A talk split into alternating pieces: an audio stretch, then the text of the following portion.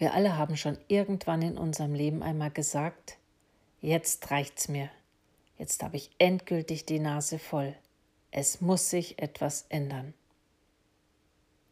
Das ist der magische Augenblick, in dem Schmerz zu unserem Freund wird, denn er spornt uns zu Aktionen an, die zu neuen Ergebnissen führen. Der Wunsch, das Unbehagen aus unserem Leben zu verbannen und wieder Freude zu empfinden, war in diesem Moment größer als der momentane Zustand. Heute mache ich mir bewusst, dass ich nicht bis zum letzten warten muss, um meine Finanzen, meine Steuern, mein Idealgewicht oder was auch immer in Angriff zu nehmen und mache heute den ersten Schritt.